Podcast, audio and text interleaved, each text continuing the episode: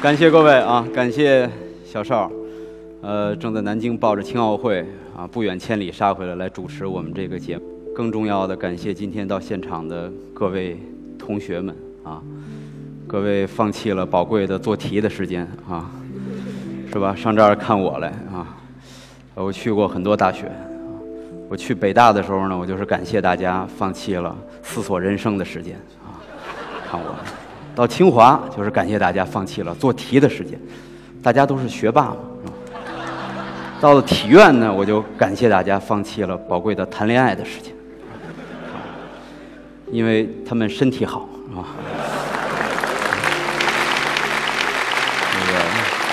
我呢？我呢也是体院毕业，上海体育学院体育新闻系毕业，啊，所以在各位面前呢，我是非常有压力的。各位都是学霸，我们学渣啊，上学的时候，尤其是数理化，成绩不灵，高考的时候啊，数学都没及格，啊，平时大家听我解说，一百以内的加减法经常算错，啊，八十五比六十七。啊，领先十领先十十七分啊，经经经常这样啊，所以到清华呢挺有压力的。到北大我可以讲一讲文史啊，到体院我们聊体育，到清华大家在数理化方面这么优秀啊，这个在这方面呢确实呃这个差距很大啊。但是我也是有清华情节的人啊，呃，我老婆我太太的大舅。我太太的大舅不太喜欢我啊，因为这个觉得我数理化不灵啊啊，跟我聊你这个孩子脑子不太好啊，是吧？你是怎么怎么这个骗到我外甥女儿的？我说她脑子还不如我呢啊，呃，万没想到今天我有这样一个机会，能够到清华这座百年礼堂里边来。演讲啊，咱们今天讲的是理想，理想时间。这个话题太大，每个人有自己的理想。理想是什么？理想和现实之间到底有多大差距？在你坚持追逐理想的路途之上，你应该做怎么样的选择？啊，我听说要到这儿来讲理想时间呢，我就想我讲什么？啊，我想在理想时间这样一个舞台上，最合适的是两种故事。第一种故事，这个一直不成功，一直不行。啊，我就认准了干这件事儿，干了五年，干了十年，甚至干了二十年还不行，但是我一直坚持干它，最后范进中举了啊，咔，成功了，坚持了这么多年，啊，最终获得了胜利，这是一种故事。另外一种故事呢，就是特别惨，啊，特别惨，什么都不行，啊，那么最后实现了这个人生的大逆转，啊，最终实现了成功。那么这两种故事呢，都是大家我想是熟知的励志故事的桥段。我们都很喜欢看励志故事，我们平时都很喜欢看正能量的东西，啊，看看在人家身上发生了哪些不可思议的事情。啊但是我今天想说的是，所有这些各位熟知的、如此著名的励志的故事，啊，都是非常小概率的、很少会发生的故事。我不知道各位有没有想到这一点？如果他们天天发生，这事儿就不励志了。它是一定是有一个非常大的分母。百分之一、千分之一、万分之一，甚至几十万分之一，在我职业生涯当中，我经历的两个最励志的故事，啊，咱们看一下，来看一下第一张图。我们说第一个，谁？老马。在美国完全陷入自己的人生的低谷，啊，呃，跨越重洋来到中国，来到了北京这座城市。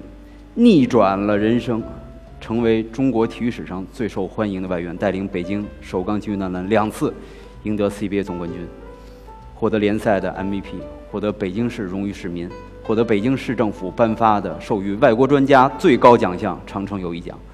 啊，昨天刚刚成为新一届的北京榜样，太励志了，是不是？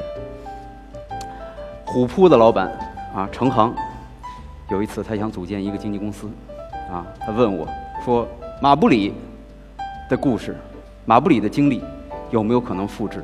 我有没有可能做一个经纪公司，把来到中国的外援都打造成马布里这样？”啊，我直接跟他说了一句大姚说过的话，我说：“老马不可复制。为什么呢？”首先，打到老马这么高水平的运动员，老马什么水平？NBA 全明星级别，打过美国国家队，打过奥运会，啊，打到这个水平的运动员，就不太可能来 CBA。如果他不是出现了人生很大的变故，他来了 CBA，也不太可能给你玩命打球，啊，那么在这儿打也不可不太可能停留太长的时间。我们看一下下一张图，这是上个月我们做的一场这个新闻发布会，我们要做一台舞台剧，叫《我是马布里》，啊，我是这个舞台剧的总策划。这个舞台剧是十月份在万事达中心的两千人的剧场里面上演。那么这是一个伟大的励志故事，每个人都爱看，但是老马的经历是你难以复制的啊。我们接下来。看下一张图，我的职业生涯当中遭遇的另一个伟大的励志故事，大姚。显然，啊，一个中国人在 NBA，呃，成为了一支 NBA 球队的核心领袖。大姚打 NBA 的那那些年，是 NBA 在中国突飞猛进的一个时代。啊，我想各位可能都跟我一样习惯了，每天早上起来打开电视，先看火箭队，把火箭队当成中国队，当成自己的母队。这是一个伟大的励志故事，啊，跨越重洋，跨越文化，实现成功。大姚能够复制吗？不可能。首先，你得有两米二六的身高，你没有两米零八的爸爸和一米八八的妈，你就没有两米二六的身高。你有了两米二六的身高，还要有如此出色的技术和柔和的手感。有了两米二六的身高，有了出色的技术和柔和的手感，你还得有出众的头脑、判断能力、自我约束能力。啊，大姚的敏锐，他在这个回答问题时的谈吐，啊，让我们看到他的智慧。你有了所有这一切内在原因，你有了两米二六的身高，有了出色的技术。有了非常好的头脑，你还得生在一个好的年代。如果他是七十年代出生，早十年，无论你再有多厉害，闭关锁国啊，国门没有打开，哪有再好联赛你也去不了。你生在了一个好的时代，你还得赶上 NBA 是一个好的时机啊。在九十年代，各位大多数同学刚刚出生的时候，NBA 有很多很多出色的中锋。奥拉朱旺啊，这个大卫罗宾逊啊，阿朗佐莫宁啊，奥尼尔是九二年进入 NBA 的穆大叔的巅峰时期，帕特里克尤因那时候有很多出色的中锋。如果大姚在那个时间去，也不显眼。而当他在二零零二年前往 NBA 的时候，NBA 真正的中锋就剩下奥尼尔一个人了。大姚打了一年，就成为了 NBA 的第二号中锋啊。所以所有的这一切的偶然因素。结合在一起，才有了这样一个大姚。啊，很多人问说，中国的下一个姚明什么时候能出现？五十年能不能出现？啊，就我看，我觉得一百年也未必能出现。再出现一个姚明的概率太低了。我们会迎来下一个全 NBA 的运动员，但是能达到大姚这个级别，达到他这个成就，太罕见了。这两个故事是我报道体育。解说篮球的整个职业生涯当中，遭遇的最励志的、最富理想性的两个故事，但这两个故事，像我刚才说的一样，都是不可复制的。你无法期待这样的故事发生在自己的身上。啊，我们是茫茫人海当中的一员，这是我今天特别想说的。所以我来到理想时间，我更想讲的是，刚才小邵也介绍了。人生的妥协。作为凡人，我们会遇到很多很多困难。中国有句老话叫“人生之不如意十之八九”。啊，我们遇到很多很多艰难时刻，在这些艰难的时刻，我们应该怎么选择？啊，嗯，我的经历很有意思。呃，我的第一个理想是成为一个足球运动员。呃，在我十二岁的时候，代表北京小学生队参加了全国比赛，获得全国第三名。我是那个时代北京市最好的守门员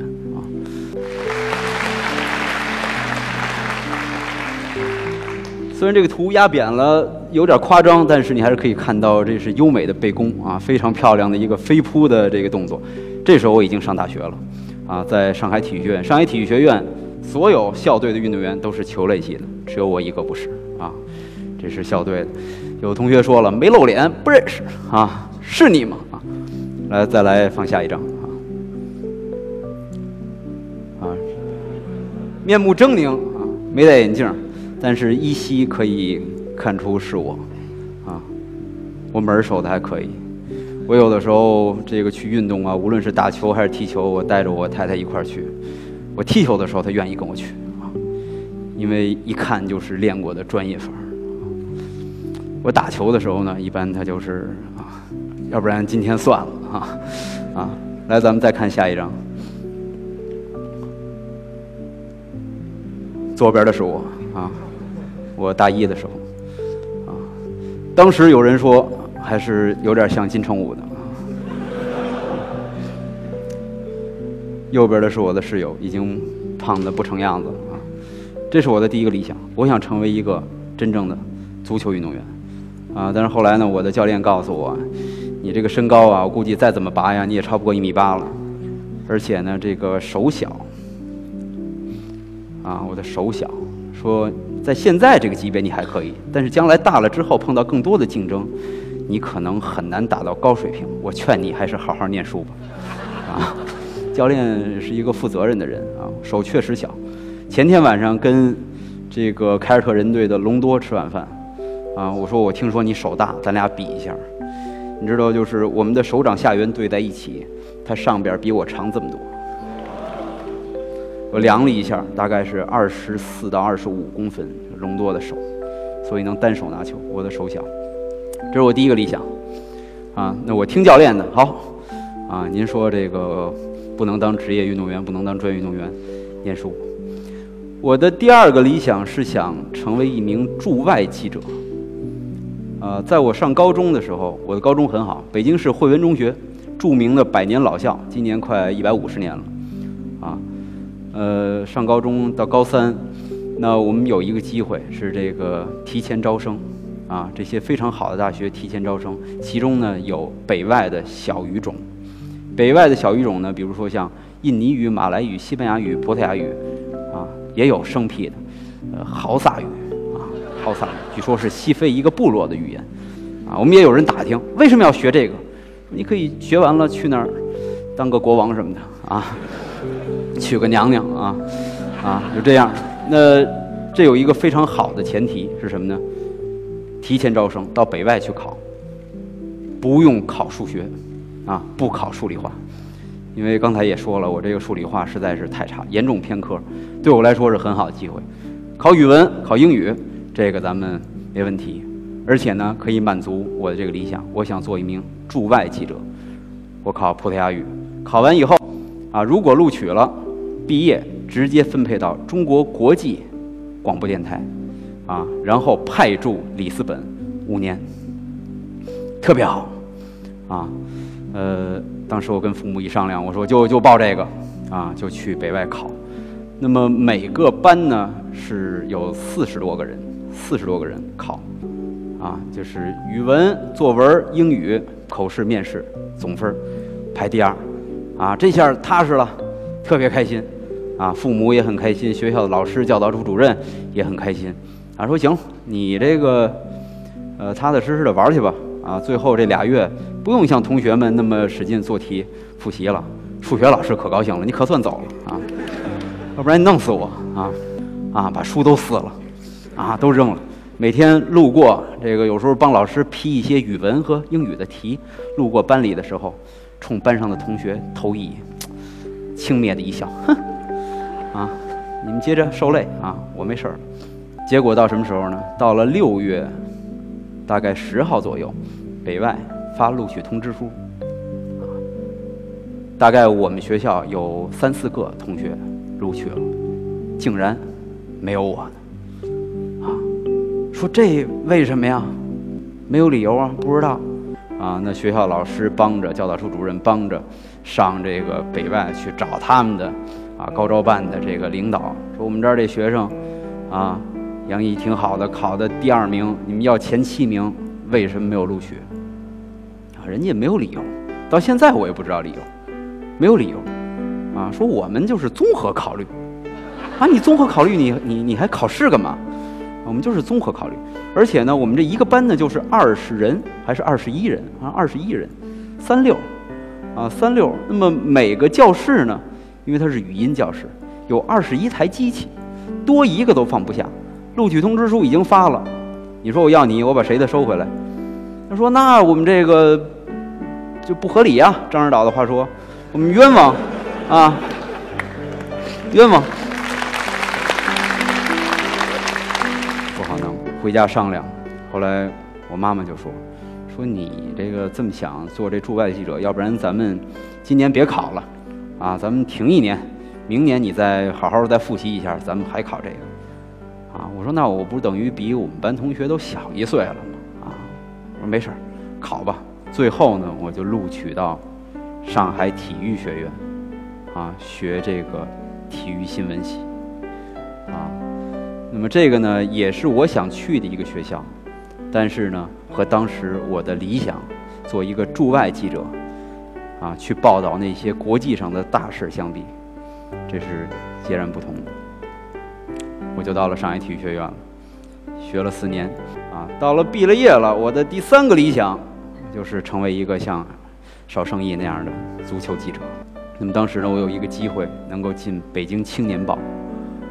啊，现在这个时代再说纸媒，再说报业，可能大家都没有感觉了。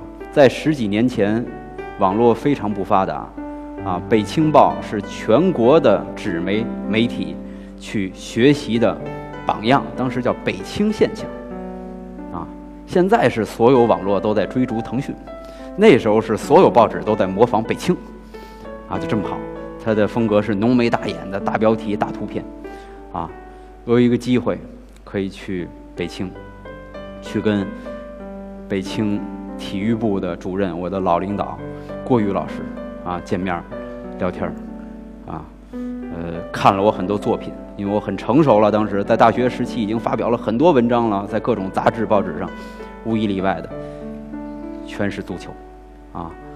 那么说，我看你这个这些东西啊写的不错，很成熟，拿来就能使了。但是我有一个唯一的问题。就是除了足球，你挑一个啊，别的项目。啊我说我就这个我弄得好不行。我们这儿已经有两位足球记者，而且我们一共才六个人啊，人少啊，已经有俩写足球的了。你来了啊，除了足球，你随便挑。我不知道如果是各位会做怎么样的选择。我不进了是吧？北青我不去了，我找一个能让我这个写足球，能让我干我想干的地儿。那么我当时思考之后，我说那我还是要进北青，啊，那么既然呢我写不了足球，不能成为一个足球记者，那么我就我就就做一个篮球记者吧。在现在大家看篮球很火，在那个时候九九年这前后，当时是什么情况呢？基本上没什么人看篮球，啊，乔丹在一九九八年拿了第二个三连冠，退休了，一下。带走一大批 NBA 球迷。国内的篮球联赛是什么状况呢？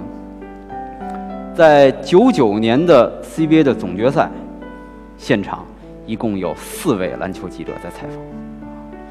而当中国男足去昆明海埂集训的时候，八千足迹奔海埂，八千比四，就这么夸张。在篮球的这个领域里边，由于在我刚刚进入的时候，他的从业者很少。北京一个火锅的一个桌子就坐下了，全国二三十人，啊，如果你努力工作，如果你好好干，你很容易能够获得机会。从那儿开始，我跟着大志去达拉斯，我跟着大巴去丹佛，我和大姚一起去休斯，去看到所有他们进入 NBA 的那些珍贵的历史瞬间。有很多瞬间是只有我在身边，那成为了我非常重要的人生经历。这也是为什么后来在2004年，在我还非常年轻的时候，2004年我只有27岁，27岁我就成为了中央电视台的一个解说顾问，是所有这些经历，宝贵的经历，给了我机会，我到今年。已经十年了，我说 NBA，在中央电视台已经十年了。呃，回头一看，真是非常非常的快。大家可以看到背后写着 NBA Draft 2002，这是在纽约选秀2002年夏天，大姚没能去啊，被中国篮协给留下了啊。但是我在现场，那么半个小时以后，姚明成为了 NBA 历史上第一位状元新秀。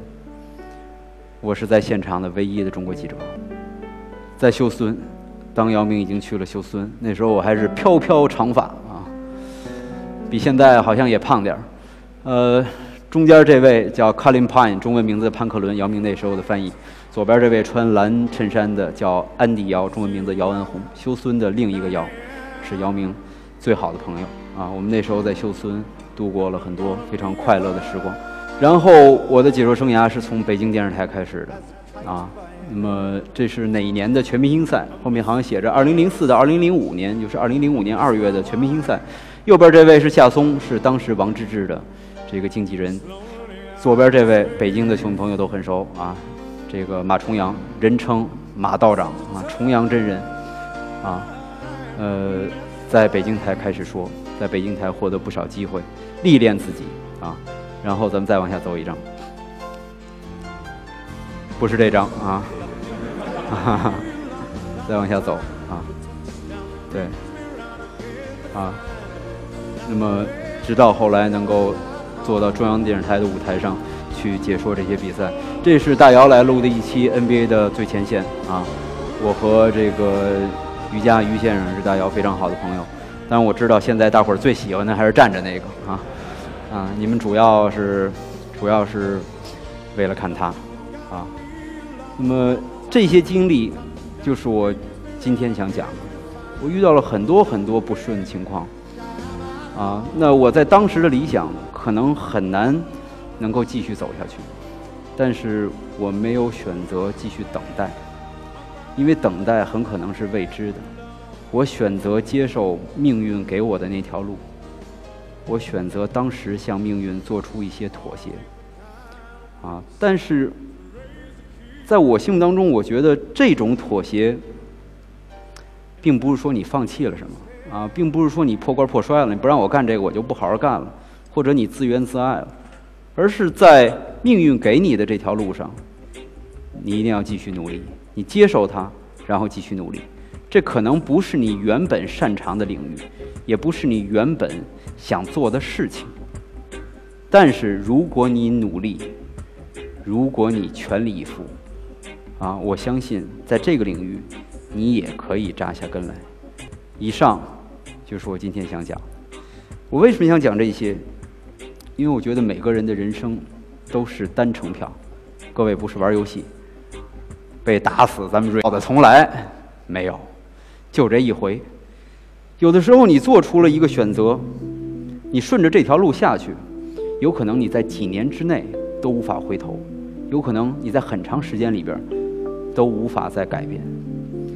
所以每个人有每个人的想法，但如果让我说，我倾向于在人生当中不要像励志故事里面讲的那样去冒险，因为那样的故事。发生的概率实在是太小了。我们喜欢看，我也喜欢看，啊，但我并不敢期待那会发生在自己的身上。我更习惯于接受命运的选择，然后一步一个脚印儿的这样往下走。我们有的时候接受妥协，但是我们继续保持自己的动力。我们相信，在这个领域，如果我们努力，我们同样可以赢得胜利。多谢各位。